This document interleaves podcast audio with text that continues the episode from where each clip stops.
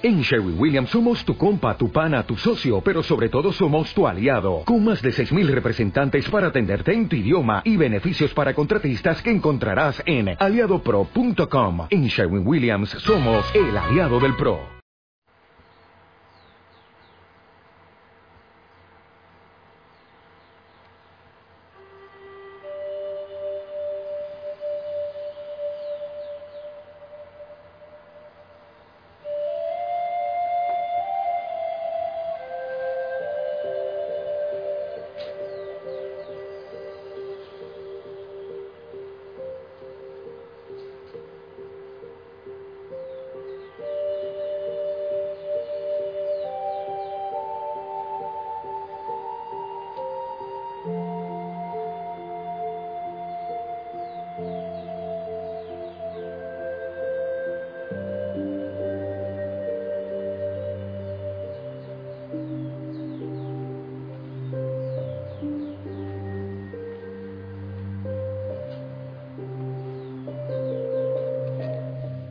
Familia, mi linda familia Osana, qué alegría poderte saludar y decirte buen día.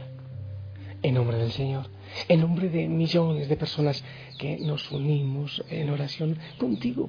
Y qué lindo saber que tú también te unes ahí donde tú estás. Yo sé, algunos en el carro, otros con el audífono en el bus, otros en la cama todavía, otros en el lugar de trabajo, en fin, de tantas maneras. Lo más importante es detenerse un poco, es dejar las prisas y escuchar lo que el Señor quiere decirnos. Algunos lo ponen ya por costumbre, pero no, no escuchan. Es distinto oír escuchar. Así que vamos a escuchar. Eh, seguimos orando por nuestros hermanos y hermanas en México y en, bueno, en Dominica y en los lugares que, han, que están con dolor, con sufrimiento. Y yo uno mi oración a la alabanza del Señor, a toda la creación, a todo el mundo, a todos los que te buscan con sincero corazón. Que nuestra oración, Señor, sea de alabanza para ti y también de clamor por los que están con dolor, por los que están con sufrimiento. Que llegue para todos ellos, Señor, un abrazo grande, fuerte. Nuestra oración, nuestra ayuda. Ah, que todo este dolor que toda esta situación nos lleve, Señor, a unirnos más y más, a dejar tanta lucha sin sentido y a unirnos más. Linda familia, hoy estamos eh, celebrando a San Mateo. Y al celebrar a Mateo yo creo que es celebrar la misericordia del Señor, celebrar su misericordia. Eh, el Evangelio, para que veamos cómo, qué es lo que el Señor nos quiere decir hoy.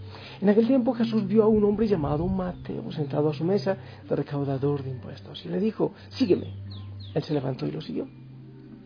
Después cuando estaba a la mesa en casa de Mateo, muchos publicanos y pecadores se sentaron también a comer con Jesús y sus discípulos. Viendo esto, los fariseos preguntaron a los discípulos, ¿por qué su maestro come con publicanos y pecadores? Jesús los oyó y les dijo, no son los sanos los que necesitan de médico, sino los enfermos. Vayan pues y aprendan lo que significa yo quiero misericordia y no sacrificios.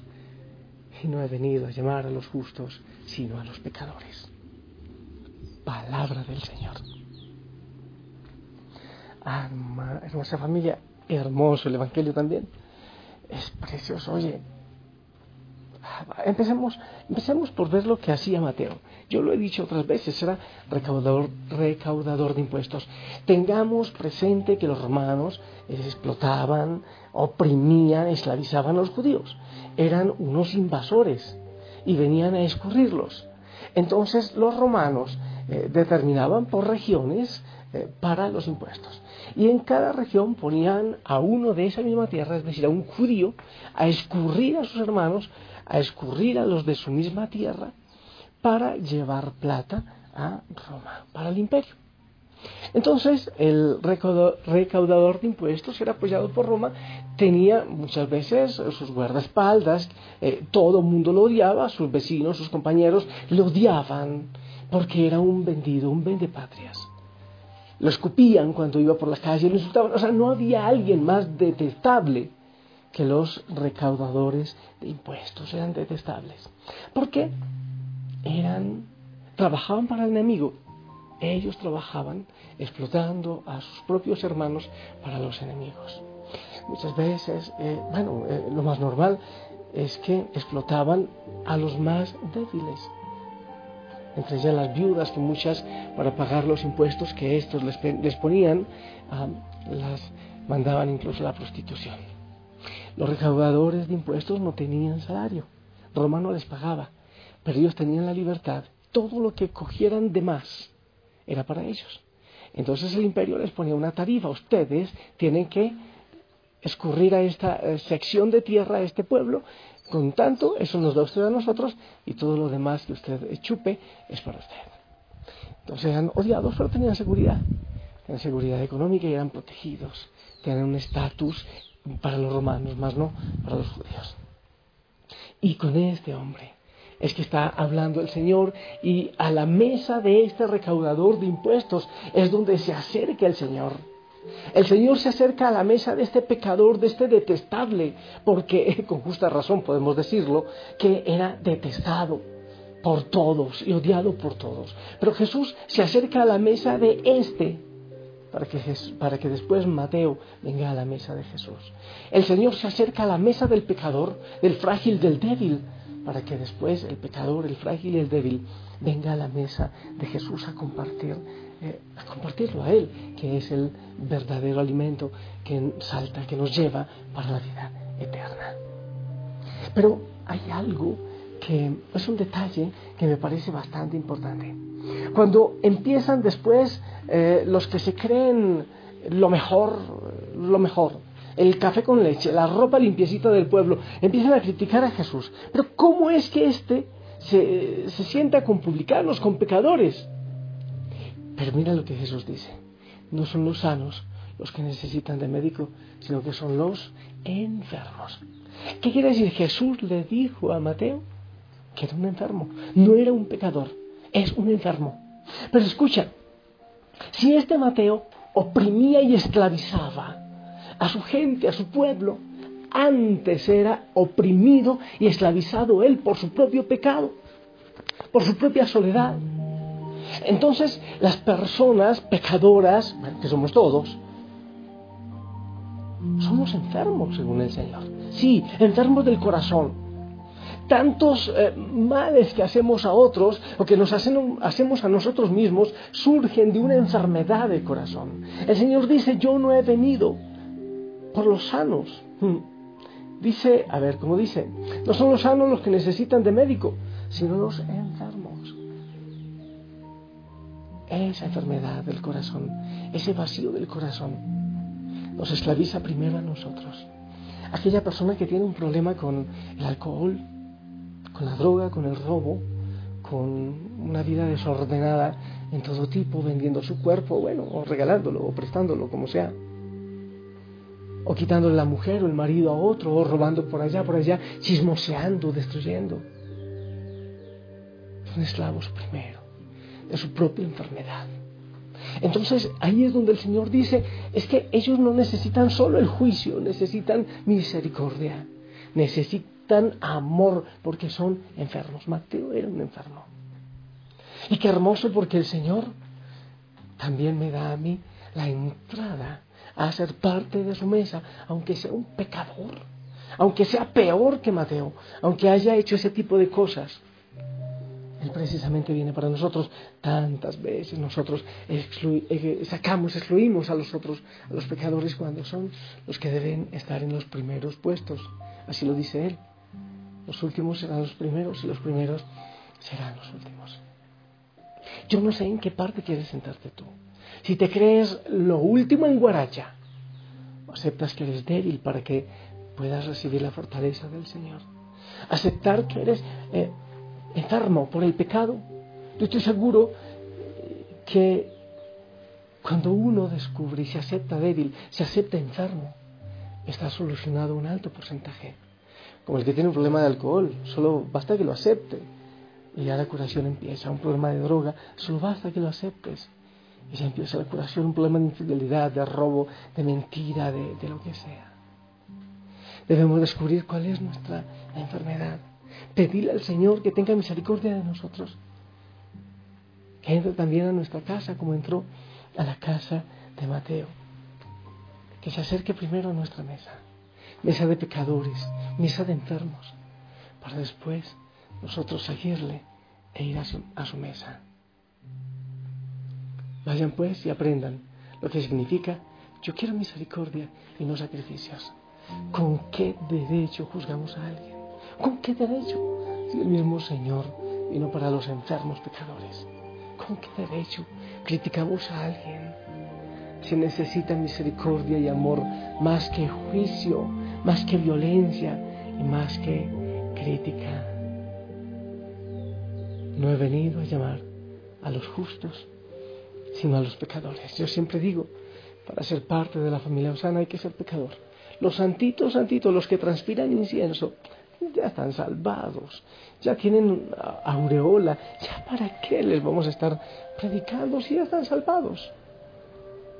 Son los pecadores, son las ovejas perdidas, son aquellos que se sienten excluidos o que han sido excluidos por las iglesias, por, la sociedad.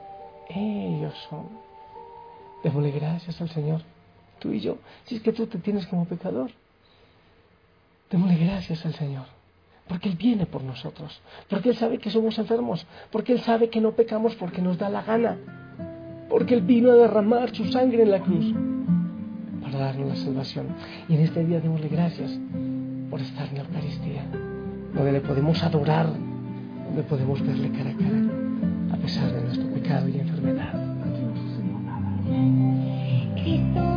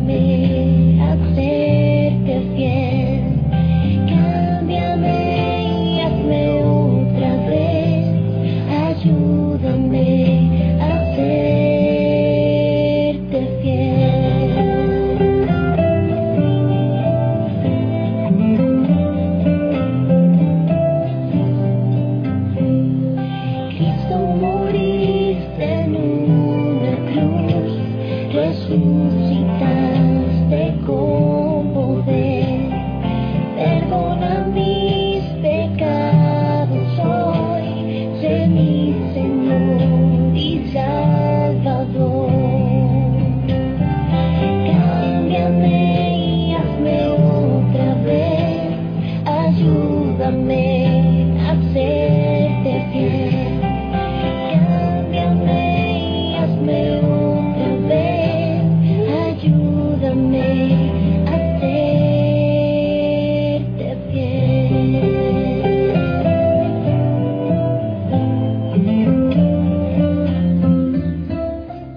Que yo pueda estar aquí hablándote del Señor. Solo es por misericordia de Él, por su misericordia.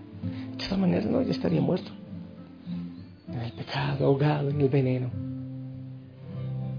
El hecho de que tú me estés escuchando en este momento no es porque seas santo, santa, no. Es por la misericordia del Señor. Porque te ama.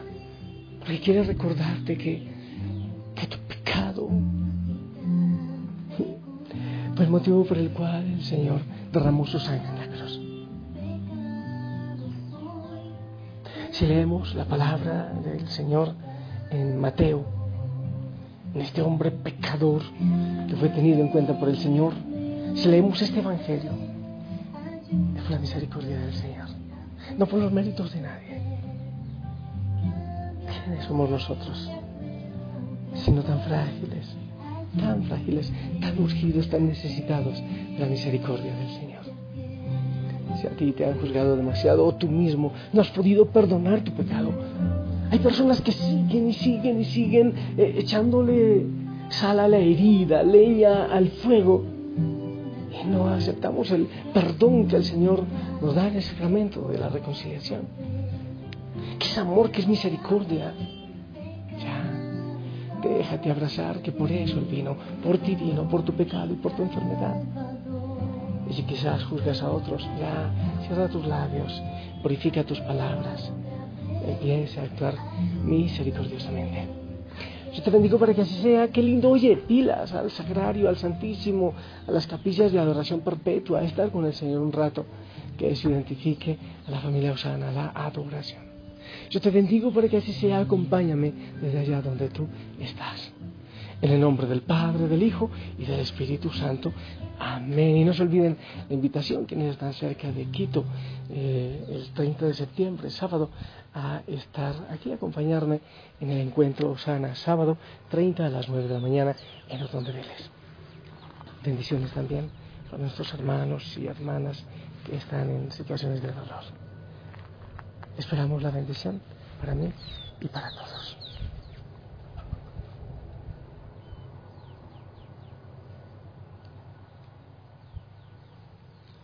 Amén, amén. Gracias por tu bendición. Que el Señor te acompañe, que Él te llene de gozo en este día. Te doy un fuerte abrazo. No te olvides despedirte y dar la bendición a los de tu casa. Y que vayas, a donde vayas, lleves la sonrisa del Señor, que es un mensaje de paz. Te amo en su amor. Si lo permite, nos escuchamos en la noche. Hasta pronto. En Sherwin Williams somos tu compa, tu pana, tu socio, pero sobre todo somos tu aliado, con más de 6.000 representantes para atenderte en tu idioma y beneficios para contratistas que encontrarás en aliadopro.com. En Sherwin Williams somos el aliado del PRO.